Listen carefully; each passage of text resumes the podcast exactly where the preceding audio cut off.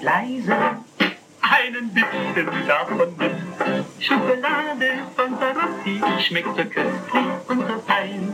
Wer gute Schokolade liebt, freut sich, dass es Sarotti gibt.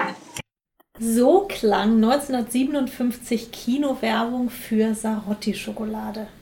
Was wir hier jetzt nicht sehen können, ist die berühmt-berüchtigte Werbefigur des Sarotti Mohren, der hier ganz groß rauskommt in den Kinowerbespots der 1950er und 60er Jahre. Über die Figur sprechen wir später noch ein bisschen. Vor allem aber geht es um das Medium, das ihr zu Ruhm verhalf, den Werbefilm. Und einen deutschen Pionier, der beides groß rausbrachte, Wolfgang Kaskeline. Ihr hört Alles ist Film, den Podcast des DFF. Am Mikro ist Jenny Elberner. Heute spreche ich mit meiner Kollegin Kerstin Herlt über die Sammlung der Kaskeline-Film. Kerstin hat in die Sammlung reingeschaut und kann mehr darüber erzählen. Hallo Kerstin. Hallo Jenny. Ja, Werbefilme der 50er und 60er Jahre sind uns heute teilweise so fremd, dass sie oft unfreiwillig komisch wirken, bis hin zu äh, geradezu abgründig. Woran liegt das? Also ich finde ja den Unterschied zwischen den Werbefilmen damals und heute nicht so groß wir wundern uns natürlich über das stereotype Frauenbild, das Männerbild oder auch diesen, du sagst, schlichten Humor. Aber ich denke auch so, grundsätzlich anders sind sie nicht und ein super rasend aufgeklärtes Frauenbild transportieren heutige Werbefilme eigentlich auch nicht. Der Unterschied liegt vielleicht darin, dass Werbefilme Gebrauchsfilme sind. Also wenn wir uns aktuell einen Werbefilm anschauen, dann hat er den Zweck, das Produkt zu verkaufen. Schauen wir uns heute Werbefilme aus den 50er Jahren an, haben sie diesen Zweck verloren. Also da geht es eher um so kulturelle Aspekte, soziologische Aspekte, historische Aspekte. Dafür sind diese Filme heute noch interessant. Welche Rolle spielen denn diese Sorte Filme eigentlich in der Filmgeschichte? Was macht sie filmisch aus? Also die Geschichte des Werbefilms in Deutschland kann man eigentlich gar nicht getrennt betrachten vom Animationsfilm oder auch der Film Avantgarde. Gerade in den 1920er Jahren war der Werbefilm auch Experimentierfeld und Kreativlabor. Das war auch mhm. zu der Zeit, als Oskar Fischinger, Lotte Reiniger, Walter Ruttmann, filmisch experimentiert haben und auch Werbefilme gemacht haben. Den Einfluss sieht man auch bei Kaskeline, also eines seiner berühmtesten Filme, Zwei Farben von 1933. Der arbeitet genau mit diesen farblichen und formalen Abstraktionen. Und außerdem waren die 20er Jahre dann auch die Zeit, wo das Kino zum Massenmedium wurde und großes Publikum angezogen hat. Da hat natürlich der Werbefilm gut seinen Platz gefunden. Er war Teil des Filmprogramms und ab den 30er Jahren liefen Werbefilme als Vorfilm vor dem Hauptfilm. Man muss diese Filme in einem größeren Kontext sehen. Also die Produktionsbedingungen, welches Produkt, welche Firma hat sie in Auftrag gegeben. Man muss sich ganz verschiedene Kontexte anschauen, um so einen Werbefilm zu analysieren oder zu verstehen, was er für eine Funktion hatte oder heute noch hat. Mhm. Er knüpft damit aber ja auch an ganz viele andere Felder der Gesellschaft an, was für das Projekt, über das wir noch sprechen werden, eine große Rolle spielt. Denn da geht es wirklich um die großen Umbrüche im 20. Jahrhundert, genau. um die Game Changer ja. des 20. Jahrhunderts und von denen ist Wolfgang Kaskeline einer. Inwiefern? Ja, also Game Changer, das ist sozusagen die Werbung für das ganze Projekt, jetzt nicht unbedingt für die Teilprojekte, zu denen Kaskeline gehört, aber er ist natürlich neben Pinschewer und Fischerkösen einer der herausragenden Figuren des Werbe- und Werbetrickfilms. Er hat ja eine erstaunliche Karriere auch hingelegt. Was war er denn überhaupt für ein Mensch? Hatte auch eine sehr interessante Biografie. Erzähl doch mal.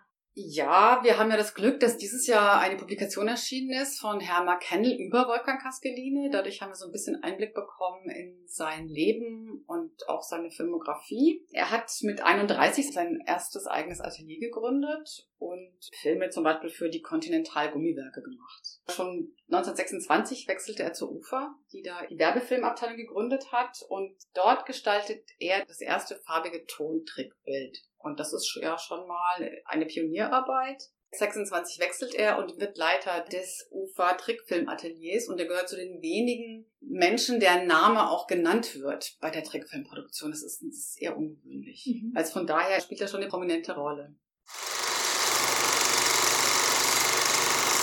Mit der Machtübernahme der Nationalsozialisten 1933 bekommt Castellini massive Probleme. Das trifft auch viele seiner KollegInnen zu. Er kann den sogenannten ARIA-Nachweis, den die Reichsfilmkammer fordert, nicht erbringen, weil seine Familie väterlicherseits jüdisch war. Er wird also mit Arbeitsverboten belegt. Er schafft es immer wieder, Sondergenehmigungen zu erwirken. 1937 dann wechselt er zur Firma Epoche Gaspar Color und die schafft es tatsächlich, weil sie ihn brauchen, dass das Arbeitsverbot ausgesetzt wird. Dennoch steht er massiv unter Druck. Er muss auch unter ziemlich harten Bedingungen arbeiten, weil er sich diese Genehmigungen immer wieder neu erkämpfen und sozusagen mit den Behörden aushandeln muss. Und gerade dieses zeitweilige Arbeitsverbot das setzt ihm gesundheitlich zu und auch finanziell. Aber er wehrt sich erfolgreich, also im ständigen Briefwechsel mit Behörden. Und schlussendlich gelingt es ihm auch, diesen Status als sogenannter Mischling zweiten Grades zu erhalten. Und dieser Status hat ihm dann aber so weit geholfen, dann doch weiter arbeiten zu können. Also mit diesem Status kam er zurecht. Sie lassen ihn weiterarbeiten. Er ist nicht gezwungen zu emigrieren, wie Pincheber zum Beispiel. Aber also es ist schon sehr problematisch für ihn. Er kann sicherlich auch seine Rolle dann zum Tragen als ja einer der führenden Werbefilmer. Ne? Natürlich. Also man weiß, Adolf Hitler war ein ganz großer Fan des Animationsfilms. Das große Bestreben auch von Joseph Goebbels war, eine Art Konkurrenzunternehmen zu dem Walt Disney Konzern aufzubauen. Das war ein großes Ziel. Und 1941 wurde dann auch die Deutsche Zeichenfilm gegründet die genau diese Ambitionen erfüllen sollte. Und da arbeitet Kaskeline dann an einigen Produktionen und wird sogar noch spät gegen Ende des Krieges technischer und künstlerischer Leiter. Er selbst als Person ist ja bisweilen als deutscher Walt Disney bezeichnet worden.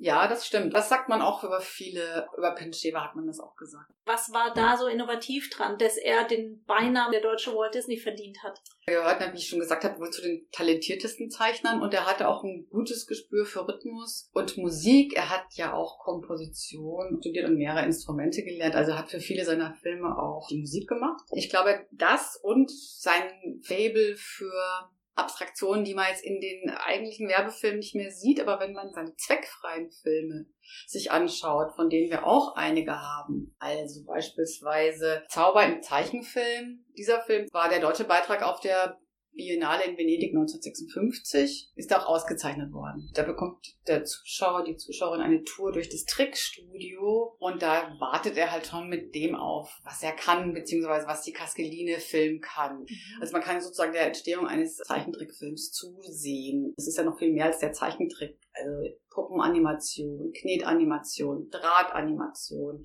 All das sieht man in diesen Filmen. Da gibt es einige, die halt sozusagen zweckfrei sind. Das heißt, es sind jetzt keine Werbefilme, sondern mhm. Animationsfilme. Mhm. Ab den 50er Jahren sind dann auch seine Söhne dabei und man weiß natürlich nicht, ob die nicht auch vorher schon mitgearbeitet haben. Offiziell steigen sie in den 50er Jahren in die Firma ein und später ab den 60ern produzieren sie dann auch vermehrt so Städtefilme. Also nicht nur Werbefilme, kurze mhm. Dokumentarfilme, Städtefilme kommen dann dazu. Und aktiv ist die Firma bis in die 90er Jahre. zu den Filmen selbst. Was machte die so erfolgreich? Kannst du da ein paar Beispiele nennen? Also es gibt natürlich so ein paar herausragende Figuren. Also er hat zum Beispiel den Sarotti-Moor etabliert. Also die mhm. Werbefigur war schon ein eingetragenes Markenzeichen seit 1918, aber er hat natürlich diese Figur prominent gemacht und hat auch mehrere Filme, Werbefilme mit dieser Figur produziert. Ich glaube, damit hat er sich einen Namen gemacht. Ja, der Sarotti-Moor tatsächlich ja heute unter anderem deswegen auch noch so bekannt, weil er eben heute wieder ganz kontrovers diskutiert wird. Ja. Die Figur des sogenannten Sarotti-Mohren gibt es seit mehr als zehn Jahren, seit 2004 nicht mehr. Die Firma hat sich von diesem Symbol getrennt. Darüber reden wir in einem anderen Podcast, wo wir uns mal anschauen, wie gehen wir eigentlich um mit Stereotypen in der Filmgeschichte, mit diskriminierenden Darstellungen. Den Link dazu findet ihr in der Beschreibung. Welche bekannten Werke gibt es noch aus dem Werk von Wolfgang Kaskeline? Kaber, der Plantagentrunk, ist, was ich noch erinnere. Auch die waren sehr populär und haben natürlich diese Werbung mit den Palmen auf der Packung und den Südseeklängen, so diese Träume der Nachkriegsgesellschaft mhm. befeuert. Verstehe. Heutzutage sieht man das natürlich kritischer. Natürlich Ja. sieht man darin die rassistischen und kolonialen Klischees, die diese Figuren oder Bilder auch äh, bedienen. Aber damals hat man sich diese Gedanken natürlich noch nicht gemacht. Also mein persönlicher Lieblingsfilm ist Zeichenstudie. Da wissen wir nicht genau, aus welchem Jahr, da fehlt die Jahreszahl, aber das ist eine reine Abstraktion. Da zeigt er zum Beispiel wirklich, wie aus einer Linie eine Figur entsteht. Also aus Linien siehst du dann plötzlich wieder eine Giraffe entsteht oder du siehst so explodierende Farbkreise. Also da arbeitet sehr viel mit diesen Abstraktionen, den Formen und dem Rhythmus der Musik. Das ist, finde ich, sehr faszinierend. Das ist auf jeden Fall eine sehr spannende Zeit für den Film. Vielleicht auch ein Grund, warum der Werbefilm hier für dieses Haus auch so ein interessantes Thema ist. Ja, also es ist ein Sammlungsschwerpunkt des Hauses. Wir haben auch die ganze Inselfilmsammlung. Ungefähr die äh, Werbefilm. Das war, Produktionsfirma. die war ja eine der größten Werbeproduktionsfirmen in Deutschland. Also Stichwort Dr. Oetker, Birkelnudeln, Dujardin, Fort Taunus. Ich glaube, es gibt kaum ein Produkt, für das sie nicht geworben haben.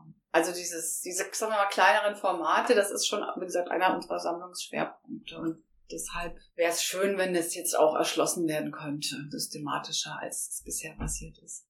Was ist das für eine Sammlung und wie kommt sie hierher? Die Häuserstiftung hat die Sammlung gekauft und dem DFF als Dauerleihgabe überlassen. Ich glaube, es sind so 130 Filme. Wir haben ja das ganze Kaskline-Archiv übernommen. Da sind natürlich auch Produktionsunterlagen, ganz viel Textmaterial noch dabei. Bei uns, also im DFF-Archiv, sind es schwerpunktmäßig. Wir arbeiten nach dem Zweiten Weltkrieg und alles, was davor liegt, ist schwerpunktmäßig im Bundesarchiv eingeladen. Für das Projekt Europäer XX habt ihr die Sammlung jetzt wirklich nochmal umfassend in Augenschein genommen, gesichtet und auch eine Auswahl daraus getroffen. Kannst du denn über das Projekt ein bisschen was erzählen? Das Projekt selbst beschäftigt sich mit den, sagen wir mal, historischen Eckpunkten oder sogenannten Game Changern des 20. Jahrhunderts. Dazu gehört natürlich ganz viel. Da gehört das Medium Film als solches, da gehören bestimmte Ereignisse, da gehören sowas wie Männerbild, Frauenbild dazu und da spielen natürlich Werbefilme eine ganz große Rolle. Und Europäer,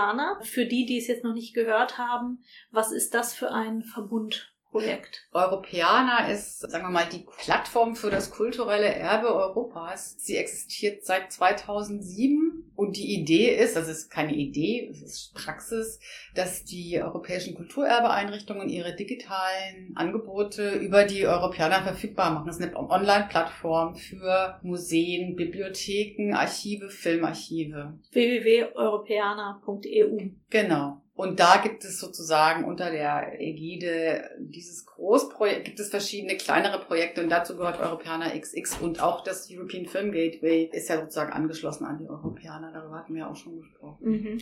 Wie sieht diese Auswahl aus? Also ich habe versucht, so ein bisschen einen Querschnitt zu bilden durchs Kaskeline Werk, also nicht nur sein, sondern das der Firma Kaskeline. Schwerpunktmäßig sind es aber Werbefilme, die wir ausgewählt haben, ein paar seiner Trickstudien und wenige Städtefilme, damit man so ein bisschen repräsentatives Bild der Firma hat.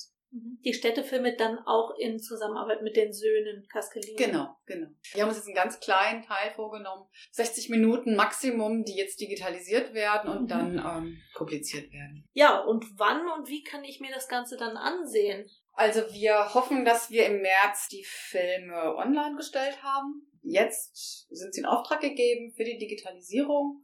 Dann werden sie in ein Filmportal eingebunden. Die müssen auch filmografisch erfasst werden. Und dann kann man sie sich anschauen. Also sowohl über Filmportal als auch European Film Gateway als auch European. Vielen Dank für ja einen ganz spannenden Exkurs in die Werbefilmgeschichte. Wir freuen uns auf die Filme von Wolfgang Kaskeline und seiner Firma, die wir schon im, dieses Frühjahr werden anschauen können online. Mich würde interessieren, was sind Ihre, was sind eure Game Changer des 20. Jahrhunderts im Bereich Film? Wer sind für euch die herausragenden Pionierinnen und Pioniere? Welche Werke, welche Erfindungen, welche Geräte findet ihr, finden Sie besonders spannend? Schreibt uns in die Kommentare oder per Direktnachricht auf Facebook, Twitter oder Instagram dff.film und vielleicht findet ihr schon bald dieses Thema in einem unserer nächsten Podcasts wieder. Bleibt uns gewogen. Wir hören uns in der nächsten Folge.